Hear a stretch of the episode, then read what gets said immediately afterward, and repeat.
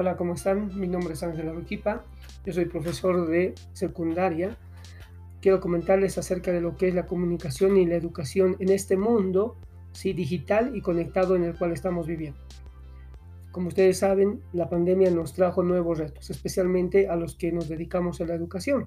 Nos hemos dado cuenta que nosotros no somos los únicos actores en esta parte de la educación con nuestros estudiantes, sino que también hay muchas personas involucradas en esto, ¿sí? Las redes sociales, estos medios de comunicación que nos han invadido, trajeron consigo también a otras personas, a otros actores como los youtubers, los gamers y demás, ¿no?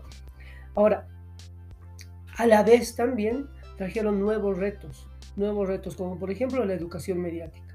¿sí? Yo creo que es necesario, es muy necesario eh, esto de la, educación, de la educación mediática, porque de alguna manera nos permiten eh, hacernos preguntas, hacer, cuestionarnos acerca de lo que estamos viendo, acerca de lo que estamos escuchando y acerca de lo que estamos leyendo.